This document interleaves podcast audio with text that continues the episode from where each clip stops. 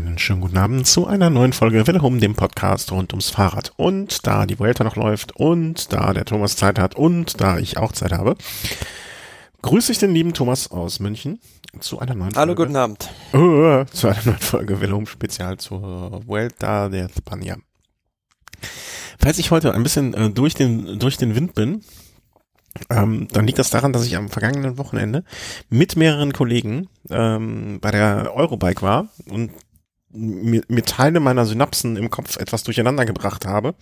Also seht's mir nach, wenn ich ein, äh, wenn ich vielleicht zwischendurch anfange zu gähnen, zu schnarchen oder einzuschlafen. Ähm, da, Thomas, nimm du das dann auch bitte nicht persönlich. Das liegt einfach in meinem geistigen Zustand. Nee, nee. Ähm, ich habe dich ja vorgewarnt. Und ähm, aber ansonsten äh, alles super. Und äh, wenn ihr mehr, wenn ihr etwas über die Eurobike hören wollt, dann empfehle ich euch äh, den nächsten Snack, der morgen schon aufgenommen wird. Also wenn ihr diese Folge äh, später hört, dann ist es vielleicht schon, also ich weiß jetzt nicht, wie ich das in irgendeiner Form zeitlich in eine Chronologie, bringen kann, aber ihr wisst, was ich meine. Wenn das aufgezeichnet wird und veröffentlicht wird, kommt sehr schnell der Snack. Oder er ist schon veröffentlicht worden, dann wird er aber in eurem Podcast-Catcher vielleicht einfach direkt da drüber sein. Das war nachvollziehbar, oder? Ja. Es sei denn, ihr habt natürlich einen anderen Podcast, der genau zwischen der Veröffentlichung dieser Folge und der Veröffentlichung des Snacks dann auch noch veröffentlicht. Dann müsst ihr vielleicht ein, zwei Folgen höher gehen. Ähm, geht's dir gut? Bist du weniger verwirrt als ich? Ja, alles bestens. Also vielleicht bin ich da heute etwas frischer als du. Äh, war warst du eigentlich Radfahren? Also so in den letzten Tagen? Einfach mal so? Nee, auch so ganz wenig. Also es hat ja geregnet die ganze letzte Woche bei euch auch. Mm, äh, äh, Ich glaube ja. Aber ich glaube, das Wochenende hat sehr viele Erinnerungen in, in meinem Gedächtnis kaputt gemacht von der Zeit davor. Irgendwie. Letzte Woche weiß ich nicht, war komisch. Ich bin gespannt. Also aber dafür, dann, dafür gehen wir dann ausgeruht in die dritte Vuelta-Woche. Sehr, sehr schön. Da hast du ja den Bogen wunderbar gespannt. Um in die dritte Vuelta-Wochenende nach dem Ruhetag von heute zu kommen, müssen wir aber noch die letzten drei Etappen, also so, so wie jetzt ist ja immer super äh, bei einer, ähm, ähm, finde ich jedenfalls bei einer Grand Tour, so alle drei, drei Etappen der Sendung, das, das passt, finde ich, immer ganz gut vom Rhythmus her und ähm, natürlich lässt die Zeit es bei uns manchmal nicht zu, aber erklärtes Ziel ist das ja schon so ein bisschen. Und ähm, kommen wir am Anfang oder nee, machen wir es anders. Ähm, sagen wir noch mal kurz, ähm, wie der Stand vor, ich finde das mal ganz gut, der Stand vor der Etappe 13 äh, sich nochmal zu vergegenwärtigen. es war im Prinzip, äh, hat mir es so formuliert, äh, der Kampf äh, um Platz, äh, um das äh, rote Trikot eigentlich im Moment ein bisschen reduziert auf Chris Froome und Vincenzo Nibali, ähm, die mit einer äh, rund einer Minute 49 Sekunden Unterschied an der Spitze liegen. Und danach von Platz zwei bis im Grunde genommen Platz acht, also der Kampf der folgenden Sechsen um den verbleibenden Platz auf dem Podium. Richtig? Ja, ne? So ungefähr ist es gut zusammengefasst, ja. Ja, das äh, lob ich mir. Und dann ging es am letzten Freitag auf der Etappe nach, was war's? Tor, Tor- ich, ich dachte immer Torres, aber das ist ein Fußballer, ne? Torres? Auch, ja. auch. Äh, aber es ging nach Tomares äh, von Ko von der anderen Stadt, die auf Englisch Coin hieß, heißen würde. Ähm, eine Etappe, die wir vorher mh, wahrscheinlich nicht zu Unrecht als äh, eigentlich Sprinter-Etappe uns ausgeguckt hatten. Ja, da hatten wir gesagt, da wird es höchstwahrscheinlich so eine der letzten Chancen oder wenn nicht gar die letzte Chance für die Sprinter geben. So kam es dann auch. Das Ganze ist in einem Massensport geendet. Aber die Etappe, respektive dieses Finale in Tomares, war extrem anspruchsvoll für ein Sprintfinale. Und da hat es dann auch im Feld, ja, so die ein oder andere Lücke gegeben. Und da gab es dann auch so ein paar Zeitabstände, aber am Ende der Massensprint, da hat man gesehen, ähm, der Teamkollege von Matteo Trentin hat schon in der letzten Kurve, so 200 Meter vor dem Ziel, die Hände hochgerissen, um zu jubeln, weil er schon gesehen hat, der gewinnt das Ding ganz, ganz locker. Ja, also das war auch, glaube ich, der der dritte oder der, der, der dritte Sieg, ne, von äh, Matteo Trentin. Ich glaube. Sieg Nummer drei, ja. bei, bei dem bei der Vuelta. Wir haben es glaube ich in der letzten Sendung gesagt, ne? Also der Einäugige ist der König der Blinden, ähm, was jetzt ein bisschen sehr übertrieben ist, aber ähm, er ist er, er, er, er scheint zumindestens jetzt der mit Abstand stärkste Sprinter von denen aus der zweiten Reihe zu sein, ähm, die dort mit dabei sind. Und ähm, Ja, bei der Vuelta definitiv. Also da kann ihm keiner das, das Wasser reichen. Also was mich so ein bisschen überrascht, ähm, Sascha Modolo, der da noch irgendwo dabei war, ähm, dass der überhaupt da gar nicht eingreifen kann. Ja, und es zeigt aber auch, dass ja, bei den Sprintern zum Beispiel Gianni Moscon auf der Etappe äh, auf Platz zwei gefahren ist. Also der ist wirklich also ein ganz großes Talent, sehr, sehr vielseitig einsetzbar. Wir haben ihn auch bei dieser einen kurzen Bergankunft gesehen, die so richtig steil war. Da hat er sogar seinen Kapitän einmal, den Chris Froome, in Schwierigkeiten gebracht. Mhm. Und zu Gianni Moscon noch zu sagen, ganz, ganz kurios. Ich habe noch nie in einem Radrennen einen Fahrer in einem Massensprint funken sehen. Aber Chris Froome hat es tatsächlich gemacht. Ja, der ist selbst auf Rang 7 reingekommen und hat kurz vor dem Ziel wohl gefunkt, dass Moscon jetzt fahren darf. Das habe ich nicht gesehen. Also ich habe es äh, nur, nur gelesen sozusagen. Und wenn, ja, aber, wirklich abartig. Also, aber wenn du sagst, ja, also das habe ich noch nie gesehen. Das muss schon einiges heißen, weil ich glaube, ich kenne jetzt wahrscheinlich ja, andere Leute kaum schmeißen irgendwie Trinkflaschen und er greift einfach ans Funkgerät in einem Massensprint. Also ich, ich, ich, ich will es anders sagen. Ich kann mir nicht vorstellen, dass ich irgendjemanden mehr kenne, äh, kenne, der schon mehr bewegt Bilder vom Radsport gesehen hat, als du es hast. Und wenn du das noch nicht gesehen hast, dann gab es das einfach auch noch nie. Okay. Bei, bei wie viel, äh, bei wie viel Metern war das ungefähr? Ich glaube so 200 Meter vom Ziel. Okay. Also das, man muss dazu aber sagen, das Ganze war natürlich recht auseinandergezogen, weil das halt ähm, ja immer rauf und runter ging in dem Finale und auch recht verwinkelt war. Und ähm, aber man hat schon gesehen bei der Anfahrt, die Favoriten haben sich da bewusst ganz vorne aufgehalten, weil man dann doch schon wusste, da könnte es jetzt Zeitabstände geben. Ja, und Froome und Nibali, die haben da sogar richtig mitgesprintet und sind dann auf Platz sechs und sieben reingekommen. Mhm. Was sagen wir zu, ähm, na, wie war es? Michael Schwarzmann, also jetzt äh, Vierter bei der Etappe, war ja auch schon mal ganz am Anfang Sechster, ähm, also erst mit 26 jetzt kein äh, junger Hüpfer, keine junge Hoffnung mehr. Aber ich, ich finde, zwei Top-Ten-Platzierungen äh, bei äh, so einer Veranstaltung muss man ja auch erstmal rausfahren. Auf jeden Fall, aber er war, glaube ich, im letzten Jahr schon mal Zweiter bei einer Vuelta-Etappe. Und ja, den ganz großen Durchbruch. Weiß ich nicht, ob er das jetzt mit 26 noch schafft, aber auf jeden Fall ein auch sehr zuverlässiger Anfahrer für, für die Sprintkapitäne, sprich Peter Sagan im Team Bora. Ja. Also, äh, und die, und, ähm, muss ja, ne, also, ich erinnere mich noch an, Schlag mich nicht, aber wie lange ist es her? Vielleicht schon zehn Jahre oder so, wie Mark Renshaw immer der Anfahrer für ähm, damals äh, na Cavendish war. So, so ein Gespann, ähm, na, also da, da sieht man auch mal, dass diese Anfahrer ja eigentlich auch sehr, sehr gute Sprinter sein müssen, ne? Und ähm, ja, aber komischerweise bei Mark Renshaw, um das Beispiel jetzt aufzunehmen, der war eine, eigentlich der beste Anfahrer der Welt, aber ja. einfach ein schlechter Sprinter. Ja, das ist genau. Als er dann auf, auf eigene Kappe fahren durfte, nix, nix, hat er nichts zustande nichts, gebracht. Gar nichts.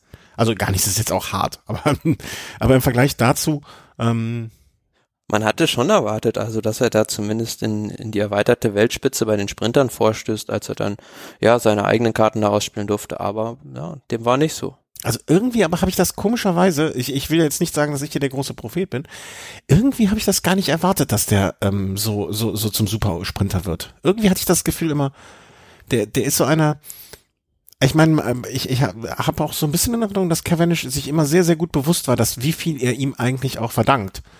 Ne, das, das war ja so vom Gespann her. Ähm, äh, ja, schon. Ich will nicht sagen, dass es direkt danach mit Cavendish bergab ging. Aber ähm, ich glaube, das war auch so die Zeit, wo das erste Kind von Cavendish kam und so. Also danach hat es ja schon so ein bisschen Bruch gegeben, ne? Und ich, ich hatte aber auch immer das Gefühl, ähm, dass Rancher alleine, der hätte, dem, dem fehlte so der allerletzte Punch. Ja, aber du siehst es ja auch ganz oft, also jetzt nicht zwingend bei den Sprintern, aber bei den Klassementsfahrern, die sind super Helfer teilweise in den Bergen, aber sobald die dann Verantwortung haben und Kapitän sind, Nehmen wir zum Beispiel mal das Beispiel ähm, And Andreas Klöden früher oh. oder äh, Mikkel Lander, ja. Also, wo der mal als Kapitän jetzt fahren musste, da hat er bei den großen Rundfahrten noch nie so richtig was gerissen. Da bekommt er jetzt im nächsten Jahr bei Movistar die Chance, das dann zu beweisen, dass er das doch kann. Ja, oder wie du gerade gesagt hast, Richie Port natürlich auch viel bedingt durch Pech, aber es ist halt natürlich was ganz anderes, ob ich so eine Rundfahrt ohne großen Druck angehen kann, ohne medialen Stress, im Windschatten des Kapitäns meine Aufgaben erfüllen kann oder ob ich dann selbst im Rampenlicht stehe und da die Kastanien aus dem Feuer holen muss. Ja, ja. Aber kommen wir bei den äh, heißen Kastanien wieder zum heißen Spanien ähm, äh, zurück. Ähm, ja, das war Etappe 13 und äh, äh, ich, ich war auf einmal in Friedrichshafen und äh, die Spanien-Rundfahrt sollte auch in eine entscheidende Phase gehen. Beziehungsweise wir hatten uns sehr, sehr viel, hatten uns sehr, sehr viel versprochen. Eigentlich schon, ne? Viel erwartet. Oder sagen wir, wir hatten große Erwartungen ähm, äh, an diesen, äh, an diese zwei Etappen, die da folgen sollten. Und hast du so in der Gesamtzusammenfassung dieser zwei Tage, hast du dich bestätigt gefühlt? Also hast du gedacht, das waren die zwei großen Tage, die ich erwartet habe? Mm, insgesamt, ja, vielleicht nicht ganz, aber pff, ja, es ist schon einiges passiert, aber mhm. vielleicht nicht so, wie man das erwartet hätte. Ja, also zumindestens das, was ich mitbekommen habe, äh, unterschreibe ich das so. Fangen wir mal mit dem Samstag an. Die Etappe äh, von ähm, Asia nach Sierra de la Panda, Pan, Pan, Pandera. Irgendwie so ausgesprochen. Sierra de la Pandera, ja. Ja. Was sagen wir dazu? Ja, also diese Sierra de la Pandera, das habe ich jetzt auch erst erfahren, wurde wohl erst Ende der 90er Jahre diese Straße zu so einer Militärstation, ähm, wurde erst da für den öffentlichen Verkehr freigegeben und dann gab es irgendwann mal irgendeine so Dame aus diesem ähm, Walde rein, also diesem Ort am Fuße der Steigung, die halt die Organisatoren der Vuelta darauf aufmerksam gemacht hat, dass man da mal eine Bergankunft abhalten könnte. Und seitdem ist das Ding eigentlich relativ fester Bestandteil der Rundfahrt. Ja, und zur Etappe selbst gab halt eine Spitzengruppe, wo man zwischenzeitlich dann auch wieder dachte, hm, gut, sind wieder Bohrerfahrer dabei und wieder werden jetzt wahrscheinlich eingeholt, mhm. weil der Vorsprung dieser Gruppe war doch schon arg zusammengeschmolzen. Aber Rafael Maika, der hat sich da im Schlussaufstieg von diesen ähm, Ausreißern als stärkster erwiesen, hat dann da dem Rui Costa auch deutlich seine Grenzen aufgezeigt als letzten Mitausreißer und ist eigentlich den Schlussanstieg, ja, so gefühlt fast so schnell wie die Favoriten hochgefahren und am Anfang hatte ich noch gedacht, die holen den auf jeden Fall ein. Mhm. Aber er hat sich da wirklich echt formidabel ges geschlagen und hat äh, da seine Vuelta-Etappe in diesem Jahr gewonnen. Nachdem er ja bei dem äh, bei der Tour de France ist ausgestiegen, ne? Also hat da nichts geholt, hat dann regeneriert bei der Polen-Rundfahrt ähm, sich wieder in Form gebracht und äh, jetzt ja bei der Vuelta auch am Anfang einen schlechten Tag gehabt, ne? Oder ein, zwei schlechte Tage, habe ich so im Hinterkopf, hat da Ja, aber er hat ja also na riesig Rückstand kassiert, also das kann man jetzt nicht sagen, dass es ein schlechter Tag war. Ja, oder hat riesig, ja, das äh, sagen wir so, ich, ich habe es jetzt synonym gesehen. Also er hat riesig Rückstand äh, kassiert im Sinne von ähm, auch dann in der Gesamtwertung ähm, keine. Ja, aber bei Rafael Maika ist so, für mich ist er so in der erweiterten Weltspitze immer noch. Fall. Und man wartet schon so seit zwei, drei Jahren darauf, dass er wirklich diesen ganz großen Wurf schafft und es sich dann auch mal schafft, sich da bei diesen drei, vier großen Rundfahrtfahrernamen zu etablieren. Er muss einfach mal, er, er, muss einfach mal nicht den einen Tag haben, wo er viel einkassiert, ne? Oder die zwei Tage. Ja, aber generell fehlt halt auch, selbst wenn er in Topform ist, fehlt halt noch so vielleicht zwei, drei Prozent, um dann auch mal mit einem Froome oder mit einem Quintana am Berg mitzufahren. Mhm. Also er hat jetzt, äh, warte mal, guck mal, ähm, na, hier steht leider nicht, wie viel da geworden ist, ne? aber er hat jetzt einmal am Anfang bei einer Etappe 156. Da hat er, glaube ich, ordentlich kassiert. Ähm, das war die vierte Etappe. Schnell schauen, ob man das so auf Anhieb sehen kann. Ähm, das 156, ja, das wird die Etappe sein, ähm, wo er dann an einem Tag, uh, jetzt sehe ich so schnell nicht, aber ordentlich kassiert hat. Im Sinne von Zeit, ne? Also, und ich sehe das aber absolut. Also ich glaube auch, dass, ähm, äh, dass Bora ihn mit Sicherheit äh, geholt hat, um eine Top Ten Platzierung mal zu erzielen, wenn nicht noch gar noch ein Treppchen Ne, und da muss man halt auch schauen, wie die. Ja, das Team Bora hat ja als Ziel ausgegeben, in einer Grand Tour in die Top 5 zu fahren. Aber das kann man jetzt äh, schon sagen, dass äh, das in dieser das Form nicht, funktionieren mehr. wird. Nee, und dann muss man halt gucken, dass er zumindestens Maika jetzt vielleicht nochmal äh, noch, also mit nach diesem Etappensieg vielleicht nochmal einen zweiten Etappensieg holt und, und, und so das Ganze ähm, für Bora in eine andere Richtung, aber dann doch zu einem persönlichen, äh, persönlichen Ende zu bringen. Ja, aber für die Bohrermannschaft sind das ja Millionenprojekte, Raphael Maika und Peter Sagan. Und wenn einfach mal so ein Peter Sagan von der Tour de France ausgeschlossen wird und ein Raphael Maika da ähm, schwer stürzt und das Rennen aufgeben muss, dann wurden einfach mal ein paar Millionen sozusagen einfach in den Sand gesetzt. Ja, aber vielleicht muss man, ich hoffe zumindestens, dass man da auch den Atem hat und zu sagen, okay, nach äh, einem Regenjahr kommt dann jetzt ein sonniges Jahr und im nächsten Jahr wird es dann besser. Also das ist ja die einzige Hoffnung, die man haben kann, ne? Weil ähm, also jetzt da deswegen direkt den, äh, den, wie sagte Lothar Matthäus, den Sand in den Kopf zu stecken, das bringt ja auch nichts, ne? Nee, aber muss man, also das, also ich finde das immer so krass wirklich. Also ähm, eine, ein unaufmerksamer Moment reicht dann ja quasi aus, um da irgendwie ein paar Millionen zu verbrennen. Ja, ja, das äh, hast du jetzt sehr, sehr schön auf den Punkt gebracht. Das Klar. kann dir zum Beispiel im Fußball nicht passieren. Mm, ja, nein, äh, würde ich schon sagen, ne? Also hier mal ein Elfmeter. Ja klar, wenn du vom, vom äh, Viertelfinale nicht ins Halbfinale der Champions League kommst, sind es ja. natürlich auch ein paar, paar, Millionen Verlust, aber ich meine das in dem Sinne, dass du äh, nicht durch zwei Sekunden Unaufmerksamkeit ähm, in der Regel irgendwie das Weiterkommen direkt verschenkt.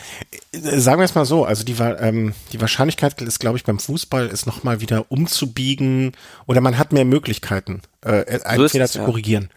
Ich glaube, das ist der entscheidende Punkt. Weißt du, wenn, wenn du beim Elfmeterschießen äh, im, im WM-Finale äh, oder Champions League ist wahrscheinlich das äh, zumindest unter finanziellen Gesichtspunkten äh, interessantere, ne, im Halbfinale beim Elfmeterschießen übers Tor schießt, ist halt auch doof. ne? Ja, beim Fußball hast du wenigstens jetzt noch die Möglichkeit des Videobeweises, was es zwar im Radsport auch gab, aber trotzdem die falsche Entscheidung bei der Tour getroffen wurde. Ja, das stimmt wohl. Aber, aber äh, nee, ähm, wir, wir schätzen es als die falsche Entscheidung ein. Sagen wir es mal so. Ja, gut. Das, äh ne? Die Entscheidung wurde ja getroffen und der Schiri hat recht. Auch wenn wir es anders sehen dass er eigentlich Unrecht hatte. Aber äh, nee, aber du, der, der, mit dieser Gesamt, äh, wie soll man sagen, ähm, mit dieser Gesamteinschätzung, äh, dass das Team Bora wirklich nicht ganz glücklich sein kann mit ihren Erwartungen, die sie am Anfang der, äh, der ganzen Saison hatten. Und dem, was jetzt bei rumgekommen ist, ähm, da, da ist, glaube ich, jede Diskussion müßig, das anzuzweifeln. Ja, genau. Spannend wurde es dann ja auch bei den Favoriten. Mhm. Also hinter Rafa Maika kam dann gleich der erste Favorit ins Ziel, Miguel Angel Lopez, der sich da oben noch absetzen konnte. Aber vorher, was davor passiert ist, war auch wieder, ja, bezeichnend, sage ich mal so, für den Verlauf von Rundfahrten, an denen das Team Sky bzw. Chris Froome beteiligt ist in den letzten Jahren. Also ähm, man hat da den ganzen Anstieg hoch, ja, sage ich mal, bis dreiviertel so richtig hohen Rhythmus gefahren und ähm, ja, hat die Astana-Mannschaft auch viel Tempo gemacht. Aber dann hat halt, ich glaube, es war Contador als erster gezuckt und dann ist Nibali mitgefahren und die beiden waren halt weg. Mhm. Und ähm, ja, Contador wollte oder konnte in dem Moment mit Nibali nicht mitfahren. Die hatten dann schon so zwischenzeitlich so 10, 15 Sekunden Vorsprung auf Chris Froome, aber bezeichnend dann, dass die beiden Helfer von Froome ihn da so in Starkdistanz gebracht haben, dass er einfach das Loch, ja, hat er kurz auf seinen Wattzähler geguckt, hat das Loch zugefahren. ja, ja, er hat geguckt, ah, kann noch ein bisschen was, geht noch was, auf geht's. Aber ähm, ganz, also das ist ja so, so traurig ist es, oder nee, traurig ist nicht, aber das ist ja, das ist halt so im Moment, ne? Also da, da wundert mich, da wundert man sich auch irgendwie nicht mehr. Ähm, eine Frage, die ich nach der Etappe gelesen habe und wie, die ich mir dann auch gestellt habe. Wie sieht's denn aus? Äh, du warst ja, bist ja auch ein, ähm, nicht ein Fan des Teams, aber äh, Aro ist jetzt ein Fahrer, für den du ja auch Sympathien hegst. Ist er genauso wie Froome bei der Tour de France eigentlich der falsche Favorit? Äh, Favorit. Ja doch, äh, falscher Kapitän. So, das war das Wort. Hat man ja auch schon überlegt, ne? War, ist Lopez eigentlich der stärkere Fahrer, der sich jetzt ja, in den falschen Situationen für Aro aufopfert. Na klar ist, äh, ist äh, Lopez der stärkere Fahrer. Das Problem ist nur, er hat schon äh, Rückstand kassiert und das ist ja unabhängig davon von der Teamtaktik gewesen. Also Lopez hat jetzt eigentlich noch keinen Meter im Wind für Aru gearbeitet und von daher fährt der. Wo halt bleibt der Hashtag Free Lopez? ja, der ist ja eigentlich schon frei. Also die, die lassen den ja schon schalten und walten, wie er will. Und Fabio Aro, der ist dann noch als als Backup da und generell muss man sagen, Astana nach drückenden Überlegenheit von Sky eigentlich die zweitstärkste Kraft, weil man hat da Miguel Angel Lopez, Fabio Aru und auch ein Peo Bilbao, der immer noch in den Steigungen sehr lange helfen kann. Ja, und von daher kann da auch in der nächsten Woche, also beziehungsweise in dieser Woche dann für die Astana-Mannschaft schon noch was gehen. Aber für mich. Sie sind auch, äh, kurz noch als Anmerkung dazu, äh, in der Teamwertung sind sie vorne, ne? Ja, klar. Kannst du das, also, kannst du das äh, nicht klar, also nicht bewusst, was mir jetzt äh, auch erst so beim zweiten drüber nachdenken bewusst wurde. Zu diesem Zeitpunkt zumindest.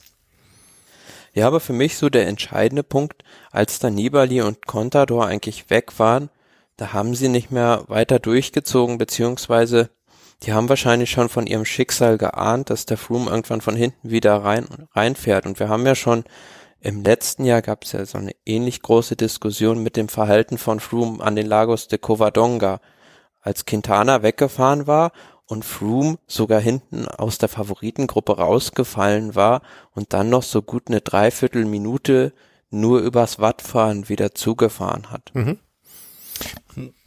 Effizient halt. Und da, ne? Also für mich war das so, vorne waren eigentlich so die alte Schule des Radsports, die noch so nach ihrem Renninstinkt fahren und dahinter der Professor, der nur noch mit seinen Zahlen kalkuliert. Ja, aber genau wie eigentlich auch bei der äh, bei der bei der Tour, ne? Also bei der Tour war es die Tour der Angsthasen. Ne, hier zum Beispiel Contador, er hat ja auch nichts mehr zu verlieren, äh, hat man, weiß man, ja, also er, er könnte sich auch jeden Tag eine rote Pappnase auf, aufsetzen und äh, wäre auch egal. Ähm, aber auch da, sie, sie, sie schaffen es einfach nicht. Also er ist einfach derzeit unschlagbar. Er kann sich nur ja, selber aber schlagen. bedingt, bedingt, also ich denke, hätte Nibali dieses Team an seiner Seite, wäre das Rennen jetzt noch völlig offen weil der hat einfach einen enormen Vorteil dadurch, dass er immer noch Nieve und Puls zum Schluss hat. Also es ist unglaublich, was diese beiden Helfer leisten. Also wirklich eigentlich so stark wie die anderen Kapitäne, die der noch hat. Und gerade Wouter Puls wird jetzt eigentlich, oder Wout Puls von Tag zu Tag eigentlich immer noch stärker, was man dann auch jetzt wieder gesehen hat. Und von daher auf der Etappe zum Schluss, ähm, als die dann wieder eingeholt waren von Froome, hat sich Nibali gesagt, er setzt jetzt alles auf den Zielsprint und hat es dann, ja, dann auch nur geschafft, ähm, dann die Bonifikation für den dritten Platz noch zu holen. Aber immerhin. Also, ne, das können ja am Ende vielleicht auch die entscheidenden Sekunden sein, obwohl er sein, also es wird ja, oder es wurde zu dem Zeitpunkt ja schon immer unwahrscheinlicher, ähm, dass äh, von, dass es für die beiden noch reicht. Aber die, wir haben noch eine Woche und äh, das Bell, wie sagt man, das Fell des Bären wird erst äh, verteilt, wenn er erlegt wurde. Ähm, müssen wir mal schauen. Ja, also am Ende dieser Etappe gewonnen, ganz klar Rafael Marca vor Miguel Angel Lopez, Nibali, Froome, äh, Sakarin auch noch ähm, mit in dieser Gruppe von Froome und Nibali und Keldermann. Und dann kurz darauf Contador und Wout Holz. Ähm, kommen wir dann zu der Etappe Nummer 15 vom gestrigen Sonntag und äh, das war auch, ähm, wie ich äh, eben im Vorgespräch äh, schon äh, ge gesagt habe, eine der ersten Etappen, wo ich oder seit langem eine Etappe wieder, wo ich live zugucken konnte, zumindest das Finale. Und ähm, wie ich auch schon zugeben musste, eingeschlafen bin. ähm, was allerdings auch in meinem Allgemeinzustand liegt. Ähm, physische und psychische Art äh, gestern am gestrigen Tage. Ähm, also, äh, ich beschreibe kurz mal die Etappe vielleicht für die, die es nicht sehen konnten, nicht äh, sehen wollten, keine Zeit haben in der Sonne lagen oder was auch immer. Ähm, war eine sehr, sehr kurze Etappe, wovon wir uns dann viel versprochen hatten. Äh, von Alcalá del Real nach in die Sierra Nevada de Roya de la Mora. Ähm, und ähm, ja, es ging die ersten, ja, sagen wir mal so 60, 50, 55 Kilometer ungefähr, leicht werde ich ein bisschen auf, bergab. Und dann kam der erste Berg schon, den du, wenn ich es recht erinnere, als den eigentlich schon fast schwereren angesehen hast, wegen aufgrund seiner Steigung. War das die Etappe? Genau, ja, der erste Boah, was, ich mein, was ich manchmal bemerke, äh, unnützes Zeug. Der erste Berg war eigentlich der schwierigste des Tages, kann man so sagen. Mhm. Und dann hinterher, hinten raus, nochmal ein Anstieg von rund 35 Kilometer mit leichten Zacken innen drin, aber ansonsten ähm, wie ich finde, so ein Rollerberg ist jetzt das falsche Wort, ne? Aber schon ein gleich, ja, also gleichmäßiger. Der, der war ja auch nochmal aufgeteilt sozusagen in einen Erstkategorieberg und oben Kategorie Especial, also außer jeder K Kategorie. Und dieser Erst, also bis zu diesem Gipfel des Erstkategoriebergs war es schon richtig schwer. Aber wenn man da selbst mal hochgefahren ist, ist es im Prinzip die letzten, sagen wir mal so, na, 10, 15 Kilometer ähm, hoch nach Hoya de la Mora ist eine ziemliche Autobahn. Hm. Ähm, was es mir manchmal meiner Meinung nach auch gar nicht so viel leichter macht, ne? So ein breiter, breite Straße, der, das täuscht ja dann auch oft, ne? Also ähm, da, da kann Na man gut, sich da ist eigentlich immer eine größere Gruppe gegen einen einzelnen Fahrer im Vorteil. Ah, absolut, ja. Das, das mit Sicherheit. Ähm, ja, wie gesagt, ich bin eingeschlafen. Ich habe mir so, ich, ich war so kaputt und habe das so nebenher auf dem Rechner so ein bisschen geguckt und geguckt und geguckt und dann waren die Augen zu. Ähm, deswegen, äh, ich bin eingestiegen eigentlich am letzten Anstieg schon. Es waren noch, ähm, ich glaube, zehn Kilometer zu fahren. Befinden uns also auf der Autobahn, wie du sie genannt hast. Und ähm, vielleicht sagst du mir noch mal was vor, was ich vorher verpasst habe oder nur im Ticker gelesen konnte. Ja gut, vorher, es war wieder eine Ausreißergruppe weg, unter anderem ähm, mit Romain Bardet und Adam Yates. Und der Adam Yates hat sich da als stärkster eigentlich erwiesen und hat dann auch ganz lange den Vorsprung vorne gehalten, sage ich jetzt mal bis in den Schlussanstieg noch rein. Und spannend wurde es dann bei den Favoriten ähm, in diesem Aufstieg zum Alto del Purce, also diesem ersten Teil dieses langen, langen Schlussaufstiegs, als dann Alberto Contador losgefahren ist, seine Mannschaft vorher noch eingespannt hatte und dann, ja, eigentlich alles riskiert hat. Mit ihm mitgefahren ist Miguel Angel Lopez. Von den anderen Favoriten hat da keiner reagiert. Chris Froome hat dann seine Mannschaft eingespannt und dann Jagd auf Contador und Lopez gemacht. Mhm. Ja, und irgendwann waren die dann in Schlagdistanz zu Adam Yates in dieser Schlusssteigung. Und dann muss ich wirklich sagen, also war ich echt beeindruckt, wie der Lopez da den Turbo gezündet hat. Ja. Ähm, war, da kommen wir jetzt nochmal zu dem Punkt äh, zurück, äh, wo wir eben schon waren. War das nochmal so ein Gedanke wo, oder ein Moment, wo du gedacht hast, hm, vielleicht ist er doch derjenige, der, äh, der der Stärker von Anfang an war? Also hätte man da von Anfang an anders ähm, ähm, fahren müssen. Ja, aber er, er, er, sagen wir jetzt mal so, den Rückstand, den er jetzt hat, den hat er sicher nicht, hat er sicher nicht aufgrund von irgendwelchen teamtaktischen Sachen eingehandelt, sondern einfach, weil er die Beine nicht hatte. Aber natürlich haben auch diese ersten Anstiege, genau wie bei Nibali, diese kurzen, giftigen, explosiven Anstiege, mag so ein Miguel Angel Lopez nicht. Und von daher ist es halt so, dass er da Zeit kassiert hat. Das hat aber nichts mit der Kapitänsrolle innerhalb des Teams zu tun. Und ich denke, dass man da jetzt auch bei Astana, na gut, ist jetzt so, eigentlich, dass der Lopez auf Rang 6 ist und Fabio Aru dahinter, dass man da jetzt auch, denke ich, so ein bisschen sich die Karten noch offen hält, mal sieht, wer jetzt am besten durchs Zeitfahren kommt und dann dementsprechend auch die beiden abwechselnd vielleicht rausschickt. Mhm. Ja, ja, also sie sind ein sehr, also es ist ein Luxusproblem, äh, ohne Frage. Ne? Also du hast eben schon. Obgleich man natürlich sagen muss, dass man eigentlich den Fabio Aro jeden Tag nur am Leiden sieht und hinten an der, am, am Schwanz der Favoritengruppe sieht. Ja, er, er leidet am Schwanz der Favoriten. Ähm, welch schönes Bild. Ähm, äh, ja, Lopez also äh, hat den, äh, wie, wie du es richtig gesagt hast, also da war ich auch, glaube ich, noch wach, als er da abgestiefelt ist und ähm, äh, dann das Ding relativ eindeutig für sich gewonnen hat. Äh, ist Sakarin auch mit einer beeindruckenden Leistung? Äh, ja gut, der ist halt äh, so kurz, also ich glaube 1,5 Kilometer vom Ziel oder so rausgefahren, aber es ist eine ähnliche Steigung gewesen wie damals hoch zum Ätna, als er das gleiche ja schon mal gemacht hat. Von daher ist jetzt nicht so überraschend, dass der da äh, die anderen noch hat irgendwie stehen lassen und Zakarin hat hatte ich jetzt auch schon so ein bisschen im Auge, dass der in der dritten Woche dann immer noch stärker wird. Also den muss man dann in Sachen Podium jetzt sage ich mal dann doch ja ganz stark auf der Rechnung haben. Aber für mich eigentlich noch so viel. Darf ich noch eine Sache, darf ich noch bei Sakarin eine Sache? Also er hat sich damit auch äh, quasi aufs, aufs, aufs Podium gefahren. Ähm, wobei, wenn ich es richtig auf dem Schirm habe, er jetzt nicht der allerbeste Zeitfahrer ist. Also da wird er ähm, mit hoher Wahrscheinlichkeit äh, dann wieder seinen Platz tauschen müssen, mindestens mit, ähm, mit Kellermann. Ja, generell ist ja so ein Ilno Zakarin eigentlich kein schlechter Zeitfahrer. Das Problem ist einfach, dass er relativ, ja, sag ich mal, abfällt im Verhältnis zu den anderen Favoriten mit seinen Steuerkünsten und dadurch auch in den Kurven und so im Zeitfahren auch sehr, sehr viel Zeit liegen lässt. Mhm. Ja, also das äh, kein schlechter, aber äh, zumindestens, wenn man sich jetzt mal die Top 5 derzeit da oben, die da sich oben rumtreiben, also äh, da kann man wohl davon ausgehen, dass er, äh, sagen wir mal so, und wenn er jetzt unter eine, eine Top 10 Platzierung beim Zeitfahren erzielen würde, dann würden wir uns schon wundern, oder? Nicht zwingend, also jetzt am, in der dritten Woche ist es ja dann doch so, dass da weniger die Zeitfahrqualitäten entscheidend sind, als, ja, schon noch, aber im Verhältnis weniger als zu einem Zeitfahren, das in der ersten Woche stattfindet, als dann ähm, die Müdigkeit vor allem. Hm. Ah, ich glaube trotzdem, dass wir den da nicht sehen werden. Da würde ich ein, ein Bier bei unserem nächsten Treffen äh, draufsetzen, dass das nicht passieren wird. So, so, so weit lehne ich mich mal aus dem Fenster. Ganz weit. Ähm, Im Kreise der Favoriten hat sich dann auch nicht wirklich äh, viel getan.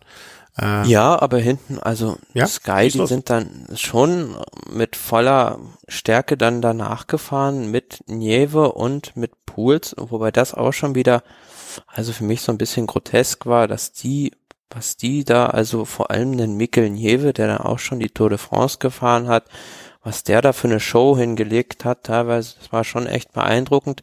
Und ähm, aber der Lopez vorne auch ganz, ganz stark. Wie gesagt, der hat Alberto Contador da stehen gelassen, als würde der das erste Mal auf dem Rad sitzen und hat diesen Vorsprung in diesem Rollerberg, wo er eigentlich im Nachteil war, weil auch oft noch Seitenwind war gegenüber der Sky-Mannschaft, hat er da sogar gehalten. Und da muss man schon sagen, also wenn der sich jetzt noch weiter verbessert in der dritten Woche, dann kann der auch vorne nochmal angreifen. Aber im Anfang dieses Schlussaufstieges hat es ja zum Beispiel Vincenzo Nibali auch mal probiert. Eigentlich recht aussichtslos, 14 Kilometer vor dem Ziel auf dieser Autobahn die Sky-Mannschaft anzugreifen. Ja, er hatte gehofft, hat er hinterher gesagt, dass vielleicht zwei, drei Fahrer von den anderen Favoriten da bei ihm ans Rad springen und ihm helfen aber es hat sich da keiner getraut und er hat auch hinterher gesagt, er hat einen Fehler gemacht und ähm, er hätte eigentlich die Attacke von Contador mitfahren müssen in dem steilen Aufstieg, wo es dann für eine Mannschaft dann doch schwierig ist, das zu kontrollieren. Mhm. Ja, also ähm, es ist, wie man es auch macht, irgendwie habe ich so das, das Gefühl, ähm, man, man, kommt ihm einfach nicht bei im Moment. Also äh, Du hast halt das Problem, dass die anderen Favoriten relativ, ausgenommen jetzt die Astana-Mannschaft, von der Mannschaft auch sehr schwach sind, muss ich jetzt mal so und, sagen. Und auch teilweise arg geschwächt. Ne? Also ich habe eben mal vorher, äh, vor der Sendung, in der Vorbereitung, ja, ich muss mir selber auf die Schulter klopfen, ohne jetzt nachzuschauen und groß zu überlegen, äh, du hast drei Sekunden Zeit zu antworten. Wie viele Fahrer sind insgesamt schon ausgestiegen?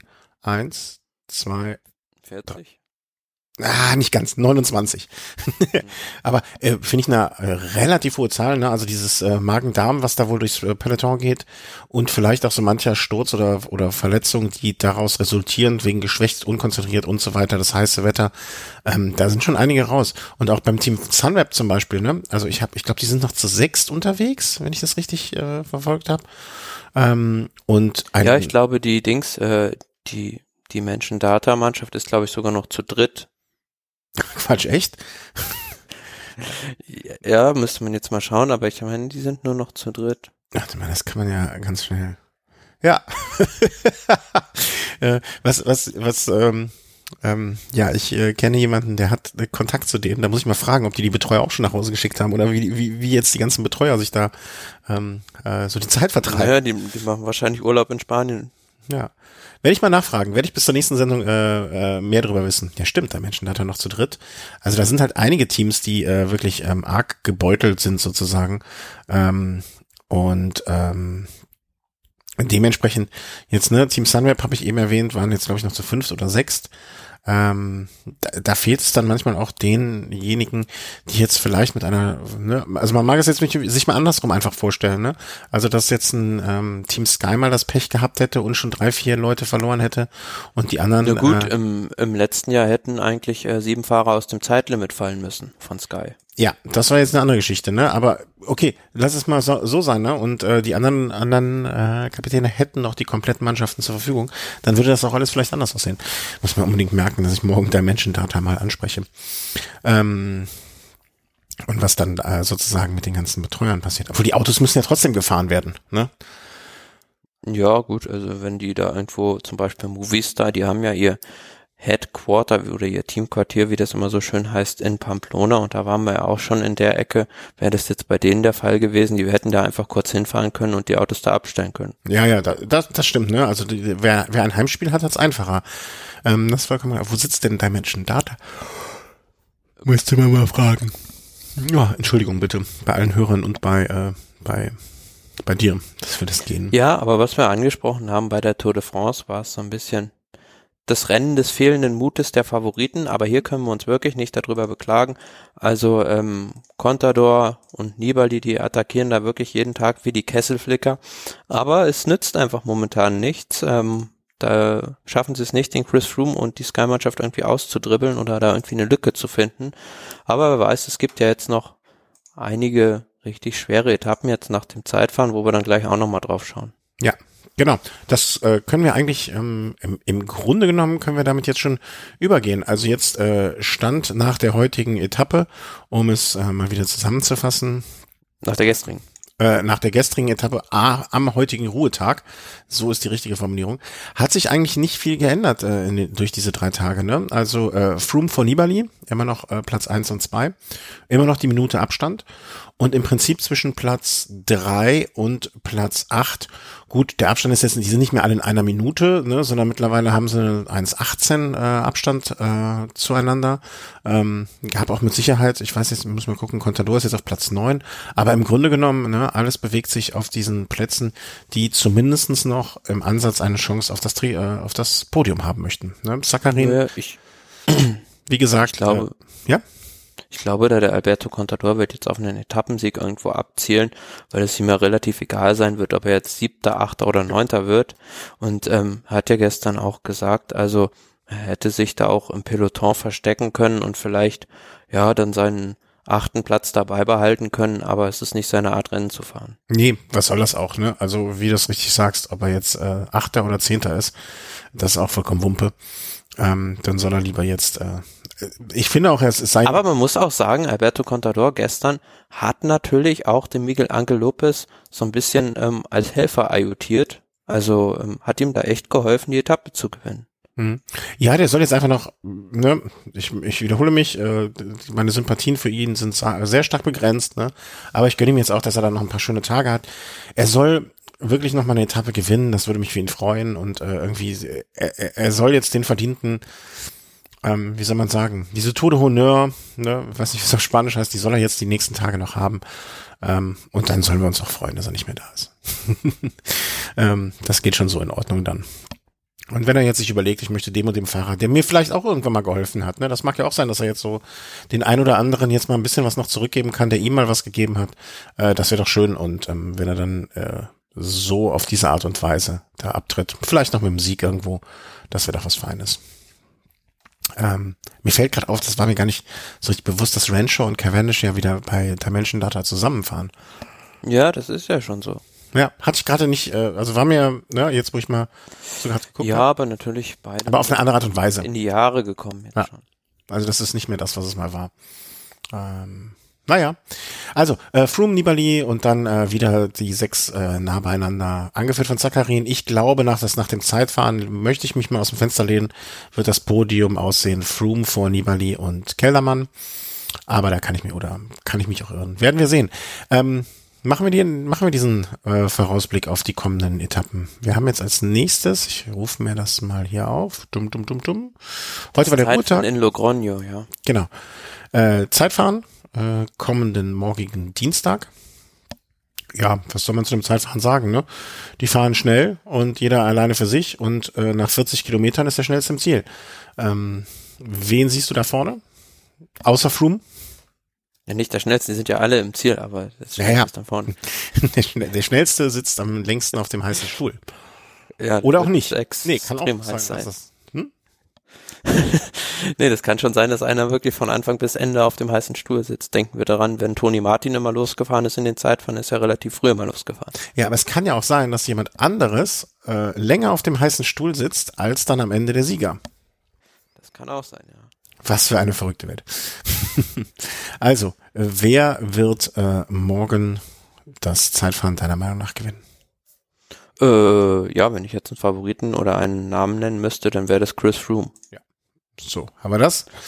Also ich sehe jetzt auch nicht, also wenn ich jetzt mal das Feld auch im hinteren Bereich durchgehe, dass da jetzt so super die, die Zeitfahrspezialisten hm. irgendwo auf diesen Tag gelauert hätten. Ja. Also ich bin, ich bin zum Beispiel gespannt, wie sich zum Beispiel so ein Leonard Kemner in dem Zeitfahren schlägt. Mhm. Weil gilt er jetzt ja auch so als Talent für die Zeitfahren auch. Ja, und ein Rowan Dennis natürlich. Also da muss man schon sagen, also das ist so ein Kandidat, der könnte, oder beziehungsweise habe ich vorhin gelesen, der ist jetzt ausgestiegen, ja. Ach. Ja. Also das wäre halt jemand gewesen, äh, der wirklich im Zeitfahren auf Augenhöhe oder sogar darüber mit Chris Froome kämpfen kann. Mhm. Ähm, nee, hatte ich noch, war mir noch gar nicht bewusst, dass der ausgestiegen ist. War auch eben nicht in der Liste. Also das hätte ich mir, glaube ich, das wäre mir, glaube ich, aufgefallen, der ausgestiegenen Fahrer, die ich mir da so angeschaut habe. Ja, äh, wohl wegen der Erkältung. Ja, ja, das ist dann aber ganz, ganz frisch, diese Information sozusagen. ja, warten wir mal ab. Also ich glaube, äh, dass äh, Froome ähm, wird der Mann sein, den es morgen ja, aber entscheidend natürlich auch die Abstände dann nach hinten. Also wer verliert wie viel auf Froome? Oder wer kann vielleicht auch von diesen Top 8, äh, von den Sechsen äh, vielleicht etwas äh, ab, abknapsen und sich da weiter nach vorne bringen. Ne? Wie gesagt, ich tippe auf Kellermann, ähm, dass der morgen mit auf dem Podium ist. Aber genauso äh, Nibali ist ja jetzt auch kein schlechter Zeitfahrer. Ne? Mal gucken, wo der ja, aber ich glaube schon, einsortieren ich glaube, wird. Schon, vorhin schon gesehen, also die Zeitabstände, weiß ich nicht, warum man sowas den Fahrern da antut, sind wohl nur zwei Minuten bei den Favoriten. Da denke ich dann schon, dass da Chris Froome vielleicht den Nibali überholen könnte. Das ist auch ungewöhnlich, ne? Also normalerweise sind es doch meistens bei Grand Touren und vor allen Dingen, wenn bei einer die äh, Etappe, die 40 Kilometer lang sind, ne? Also das äh, Das wird ja, es ist ja schon längeres Zeitfahren, also ja, ja. von daher tut man da den Rennfahrern eigentlich keinen Gefallen oder beziehungsweise man erzwingt ja so auch oft zu Situationen, wo man sagt, äh, gut, ähm, da fährt jetzt einer im Windschatten bei dem anderen irgendwie mit. Das Gute ist, dass ähm, äh, früher ein Armstrong wäre mit einem äh, Grinsen recht nach rechts schauend an äh, Nibali vorbeigefahren. Der Froome guckt halt auf sein Wattmesser, ne? Also es ist nicht die Demütigung, die es früher gegeben hätte.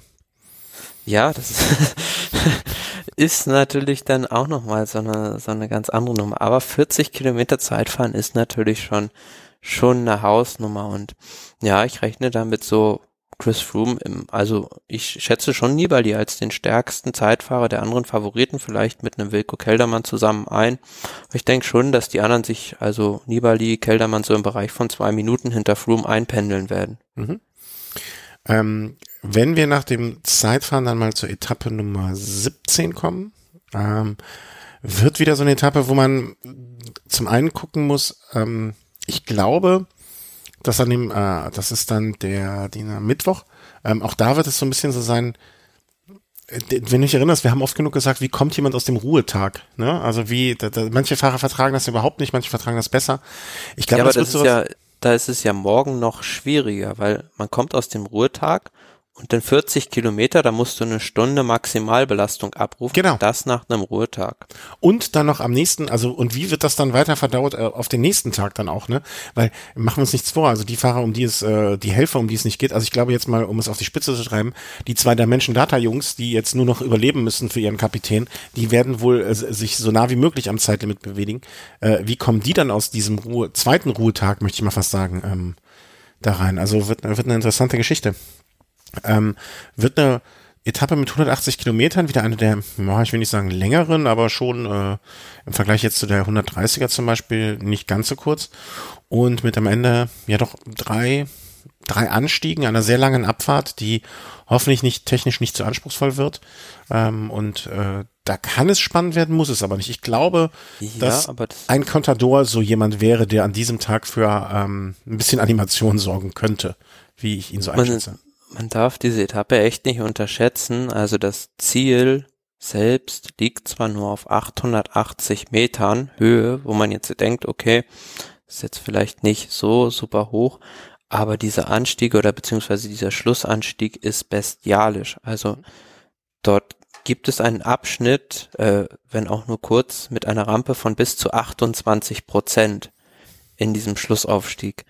Und äh, da werden schon mal die Sprinter wieder ihre Steigeisen montieren, wenn denn da noch welche ja, dabei sind. auch. Äh, ja, der wird dann wieder seine 38 34 oder 32 montieren lassen, um da trotzdem mit irgendwie 100 Umdrehungen fast hochzufahren. Aber dieser Schlussaufstieg wirklich ganz, also wenn du dir das mal anguckst, in dem Profil ganz, ganz schwierig zu fahren, so terrassenförmig immer und dann gibt's immer eine kurze Abfahrt und dann kommt wieder so eine Rampe mit über 20 Prozent, Abfahrt wieder 20 Prozent, ja und da wird man also sehr, sehr unrhythmisch und dann zum Schluss, zum Ziel geht's ja auch noch ein kleines Stückchen runter oben. Mhm. Und ähm, ich habe mir da auch schon so ein paar Videos auf YouTube angeguckt. Also da gibt's auch so ein Video, wo so ein glaube ich, so ein Mountainbiker, der wirklich die ganze Zeit Schlangenlinien fährt. Also es wird sehr, sehr spektakulär und auch vorher mit den anderen beiden Bergen und dieser langen Abfahrt hat man natürlich, wenn man noch frische Kräfte in der Mannschaft hat, taktisch viele Möglichkeiten, um dort vielleicht vorne Leute zu platzieren, vielleicht auch im vorletzten Berg schon was zu versuchen. Also ich könnte mir gut vorstellen, also zum Beispiel Nibali, der muss ja dann irgendwann, ja, eine ganz, ganz verwegene Taktik irgendwann mal in dieser dritten Woche versuchen, weil er wird, denke ich, nicht um den zweiten Platz fahren, sondern der, für den zählt eigentlich nur der Sieg und das kannst du eigentlich nur mit einer Harakiri-Aktion jetzt noch schaffen. Und da wird er mit Contador zusammen äh, sich verbinden. Ja, aber ist natürlich auch. Und weißt du was? Und er wird, er wird dem Contador, wird er am Start schon einflüstern, ähm, du machst der Takasik, ich mache Platz zwei und wir machen das Ding. Ja, aber es ist natürlich auch vielleicht so die, die, die Enttäuschten, wenn die sich da so ein bisschen zusammenschießen. Also ich kann mir gut vorstellen, ich erhoffe mir da insgeheim viel von der Astana-Mannschaft, weil wie gesagt vorhin schon, die sind so die, die ähm, nach der Sky-Mannschaft die stärkste Truppe mit Aro, Lopez und Bilbao noch haben, dass die da vielleicht ja mannschaftstaktisch noch was bewegen können. Mhm. Und im Grunde genommen am nächsten Tag auch eine Etappe, die man, glaube ich, äh, wo es sein kann, dass die, nein, anders, wenn es am bei Etappe 17 am äh, die äh, Mittwoch nicht geklappt hat, die darauffolgenden zwei Etappen kann man vielleicht sogar so ein bisschen zusammenfassen, weil sie sind von, nee, warte mal, ah, ich habe jetzt hier durcheinander. Doch, die Etappe 18 und die Etappe 19 ähneln sich in gewisser Hinsicht und sind trotzdem verschieden, weil es ist so eine Etappe mit äh, eins, zwei, drei, vier Bergen aller dritter, zweiter Kategorie. Genauso dann am Donnerstag auch eine Etappe mit ähm, erste Kategorie, dritte Kategorie, dritte Kategorie. Also das sind so Etappen, die ich bei der Tour in der ersten Woche oder in der zweiten Woche für komplette Ausreißeretappen gehalten hätte, ne, wo man sagt, okay, da kommt vielleicht so eine Gruppe durch, die ich jetzt aber bei der Vuelta als eine Etappen ansehe, alle beide, wenn man, wie du sagst, äh, Nibali muss Harakiri machen, dann sind das zwei Etappen, wo man durchaus mal was versuchen kann, wo es auch vielleicht gut gehen kann, wenn vielleicht mal zwei, drei Leute, äh, wenn Christian Knees und seine Kumpanen einen schlechten Tag haben, wo es zumindest, wo man das Trikot in gef gefährden kann, vielleicht. Ja gut, also diese Etappe, vor allem die Etappe am Freitag, erinnert so ein bisschen, also ich weiß nicht, ob der, der Name Formigal noch was sagt. Mm, ja, das war doch der Linksverteidiger vom äh, Paris Saint-Germain. nee, das war die Etappe, der Etappenort im letzten Jahr, als da Quintana und Contador für dieses Spektakel gesorgt haben und ja. Quintana die Vuelta entschieden hat. Also die Etappe erinnert so ein bisschen von der Kürze 149,7 Kilometer und auch von der Topografie mit diesem einen Erstkategorieberg und diesen drei Drittkategoriebergen. Also geht eigentlich auch nur rauf und runter so ein bisschen da dran. Und da geht's dann auch vom Start weg wahrscheinlich schon richtig zur Sache.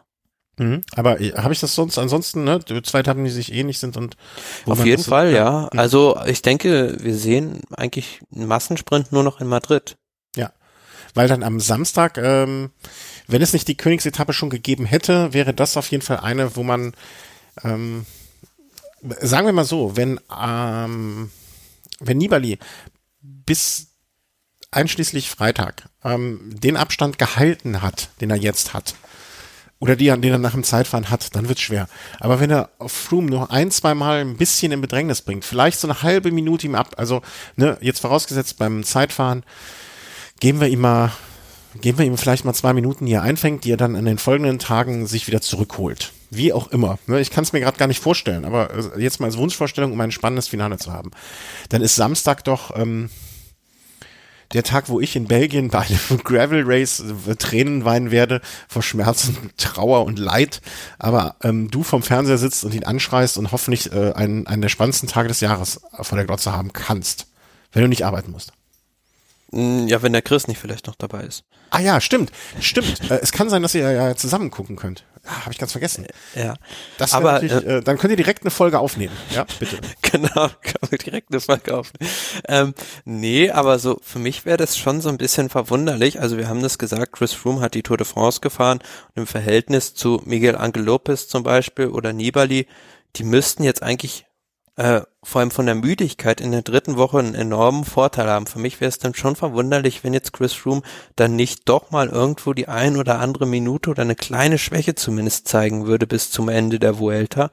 Und diese, diese, ja, vorletzte Etappe zum Alto del Angliru ist einfach episch. Also es ist ja ein Radsport-Mythos und dieser selbst dieser Schlussanstieg zum Alto del Angliru ist einfach so schwer. Also wenn du da einmal in eine Krise reinfährst, dann ja, dann war's das einfach. Und ähm, wir haben gesehen, also gestern für mich habe ich auch selten gesehen, dass ein Fahrer von der, von dem Format wirklich steht wie eine Kartoffel auf der Straße. Also Adam Yates, der wurde von Miguel Angel Lopez eingeholt und dann hat der Lopez da zwei, dreimal das Tempo verschärft. Der Yates ist mitgefahren und beim dritten Mal war er einfach so kaputt, dass er fast anhalten musste. Hm. Ja, also es,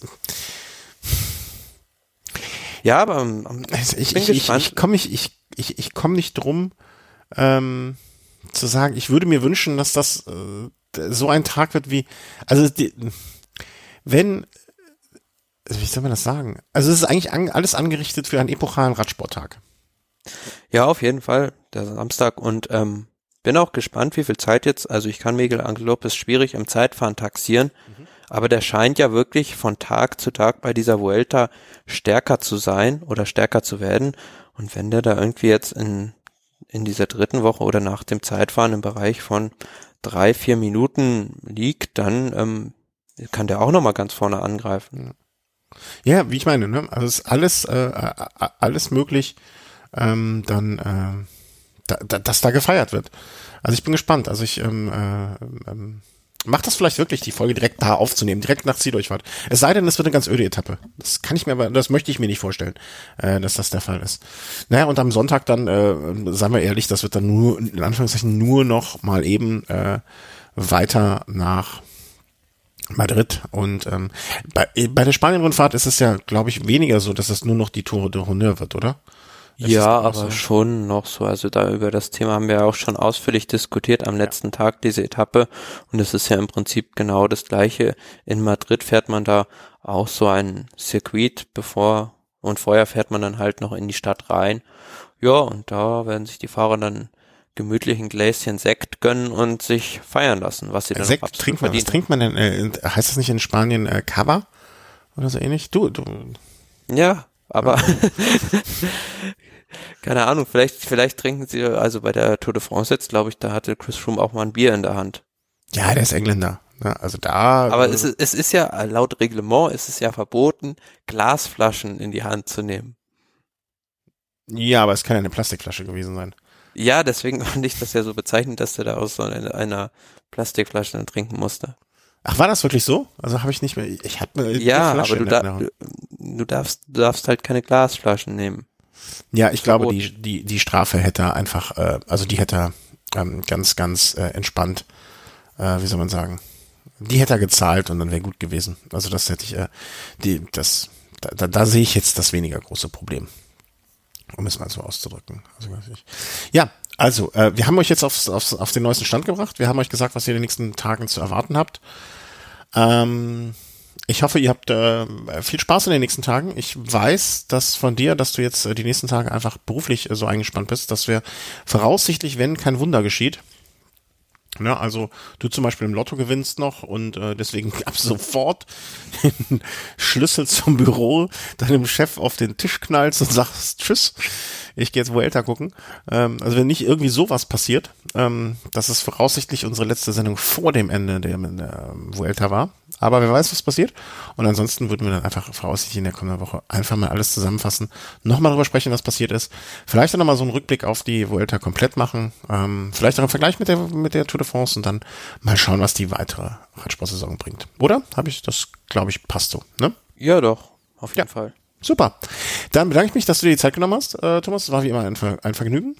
Ich danke, ja. Ähm, bedanke mich bei den Hörern, bedanke mich für eure Unterstützung. Äh, wir haben zuletzt wieder ähm, durch die zahlreichen ähm, naja, zahlreich, das klingt jetzt hart, aber oder äh, auch viel. Aber äh, jeder, der ähm, äh, einfach bei Amazon bestellt hat und das über unseren Link gemacht hat, äh, hat uns ein bisschen was Gutes getan und haben jetzt letztens über eine, ähm, eine Überweisung bekommen und das hilft uns wieder was. Dadurch kann man vielleicht mal etwas kaufen oder mal auch wieder dem Chris etwas zuschustern, dass er zu einem Rennen fahren kann um von dort was zu machen oder oder oder ihr helft uns da. Oder wir haben auch letztens wieder äh, mächtig Geld in Auphonic investiert. Da gibt es viele Möglichkeiten und daher vielen Dank Patreon, Überweisern und äh, Amazon-Spendern, äh, die ihr uns immer wieder helft und unterstützt. Danke, danke, danke.